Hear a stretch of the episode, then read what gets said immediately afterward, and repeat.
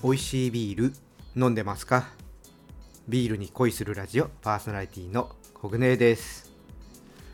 えっと年明けとか、まあ、年末ぐらいからですかね、まあ、春ぐらいから仕事環境が変わるっていうことを話してきたんですけども、まあ、そのうちの一つを、まあ、3月で区切りにしようと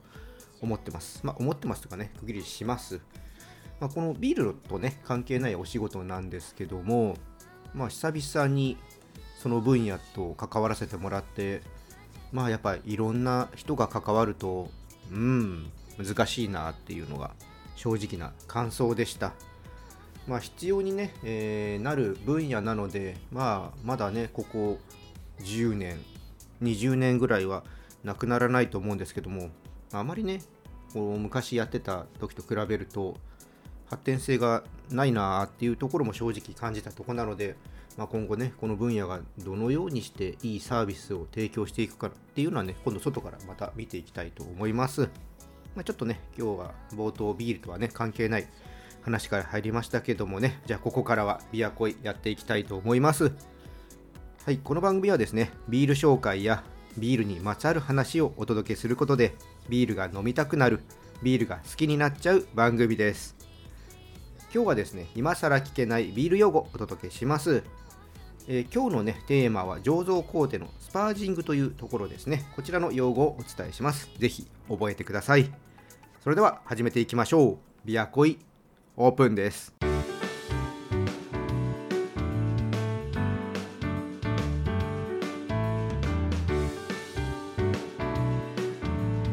ビールに恋するラジオ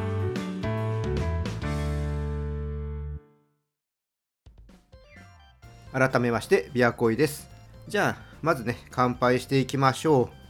今日はですね長野県の志賀高原ビールフレッシュホップ IPA です。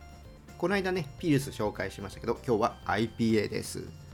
でこのビールはですね、マリスオッターっていうモルトと、ピルスナーというモルト、この2つのモルトを使った明るいブロンド色をしたビールで、ホップは自家栽培のカスケードを中心に、ウィラメットと信州早生を使っています。八朔とか大きめの黄色い和の柑橘のような印象にちょっとヨーロッパのノーブルホップみたいなニュアンスが加わった心地いい香りと苦みが感じられるそうです生ホップならではのみずみずしさが最大の特徴で口に含むとほんのり柔らかな甘みを感じるけど後味はあくまでもドライで度数を感じないでどんどん飲めちゃう感じということですホップの印象はちょっと違うそうですけどボディとホップのバランス的にはその10というビールがあるんですけどもそれに通ずるところがあるということです、まあ、焼き鳥やキスやアナゴの天ぷらなどの和食からチキンやサーモンのシンプルなグリルなど幅広い食事と楽しめるビールということです。はいですね。先日に引き続きフレッシュホップビールの紹介です。まあ、フレッシュホップビールもね、ずっとこのね、チャンネルでは取り上げているので、まあ、リスナーさんの中には覚えてくれて、発売時期にね、飲んだよってね、報告してくれる人もいらっしゃいました。そういうのはね、やっぱね、嬉しいですね。で、フレッシュホップビールは発売してからちょっと紹介すると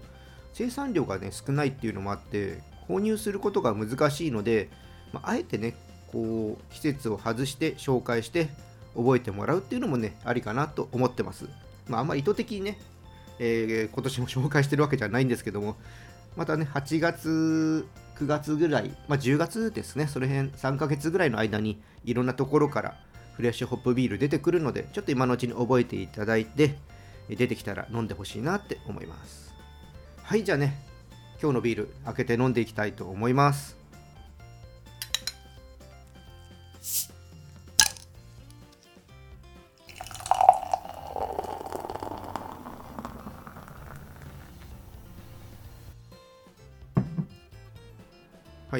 色は透き通った綺麗なゴールドですね、まあ、若干暗めかなという感じもありますはい、じゃあ、いただいていきます。うん。口にね、含むと、柑橘の皮を思わせるね、甘苦いフレーバーがありますね。ちょっとえぐみみたいのもあるかな。でもね、確かにあの、キレがよくって、後にね、引かずスッとね、引いていきますね。まあ、余韻にね苦みは程よく続いていくそんな感じです。香りの方もねみずみずしいオレンジとかみかんとかそういった柑橘思わせる香りがねいいですね。私はこれはね柑橘の合うサラダとかに合わせる、うん、これがやっぱ定番な感じなんですけどもコンビニで売ってるサラダパスタとかそういうのとね合わせたら良さそうな気もします。ちょっとした食事がね豪華な感じになりそうな気がします。柑橘のね皮の渋い感じのようなね風味が、まあ、ちょっと気になるところなので、まあ、この風味をうまくね生かしたペアリング考えていきたいですね。はいでこちらのビールはねちょっと今もう飲むことができません。なんかねお正月に志賀高原さんの直営のレストラン湯田中とか渋温泉のちょっと先の方にあるんですけどそこにはなんか SNS でねつながってるの見たんですけどちょっと今の時点で行ったら飲めるかっていうのもねわからないのでうんまあ今年またね作ったらぜひ飲んでみてください、まあ、志賀高原さんね定番ビールを含めて、まあ、常にねいろいろな限定ビール作ってますまあ、オンラインショップでも購入できるのでね、ぜひ飲んでみてください。オンラインショップのリンクはね、いつも通り説明欄の方に貼っておきます。はい、じゃあここからは今更聞けないビールをやっていきたいと思います。このコーナーではビールの専門用語をお伝えしていきます。ビールのウェブサイトとか専門店に行くと専門用語で書かれていて内容がよくわからない、そんな時がね、あると思います。今更聞けないビール用語ではできるだけ分かりやすく簡単に用語の解説をしていきます。ぜひ皆様のビールライフに役立ててください。それではスタートしましょう。はい、今日はね、スパージングですね。スパージングはですね、10日の工程が終わると、麦汁をろ過して煮沸釜へ移していくんですね。で、この時に最初に出てくる麦汁を一番搾り麦汁って言います。でこの麦汁だけで作ったビールがあの有名なキリンの一番搾りですでこのろ過をしていく時に麦芽かすの層を通って麦汁がろ過されていくんですけどもこの麦芽かすにはねまだエキスが残っているので、まあ、上からお湯をかけてエキスを抽出してきます。これをね2番搾り麦汁といって、まあ、状況によってはね3番搾り麦汁まで取ることがあります。でこの上からお湯をかける工程のことをスパージングって言います。でスパージングするときは麦芽かすの表面が水面より出ないようにかけていきます。これはですね空気に触れてしまうと麦芽がね酸化してしまうんで、まあ、それを防ぐために行います麦芽のエキス分をしっかり抽出するために行うスパージングなんですけども2番搾り麦汁はアミノ酸や糖が少なくなるので pH 値が高くなって殻の、ね、皮からタンニンが溶けやすくなりますまあ、なのでね、エキスをたくさん抽出しようとしてスパージングをやりすぎると、好ましくない成分もたくさん出てきてしまうので、これはね、注意が必要になります。ビール作りね、体験できるところがあるんですけども、あの場所によってはじょうろでお湯をかけてね、スパージングするところもあります。まあ、人のね、力でやると、ちょっとね、バタバタする工程なんですけども、まあ、これが逆にね、楽しかったりもします。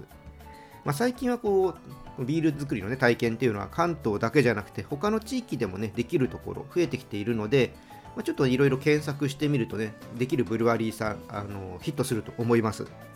ぜひねお近くで体験できるところがありましたらぜひねやってみてください。楽しいですしねやっぱ自分で作ったビールっていうのはねなんかこう愛おしさがあったりしてねいいですよ。はいということでね今回はスパージングについてお伝えしました。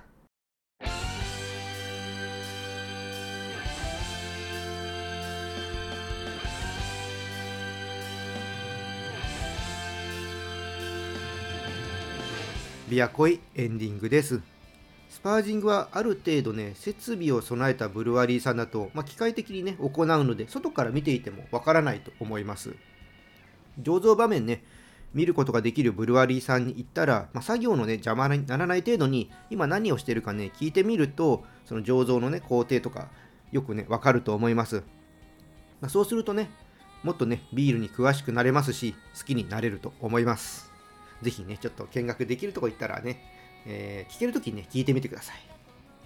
はい、じゃあ今日はね、この辺りでオーダーストップにしたいと思います。このチャンネルでは、リスナーさんからの感想や質問をお待ちしています。スタンド FM や Spotify をお聞きの方はコメントやレターを送ってください。また今日の配信が良かったらぜひいいねとフォローそして SNS でチャンネルのシェアよろしくお願いしますそれでは皆さんお酒は適量を守って健康的に飲んで楽しいビールライフを過ごしましょう。二十歳になっていない人は飲んじゃダメだからね。お相手はビールに恋するラジオパーソナリティのコグネでした。また次回一緒にビールに恋しましょう。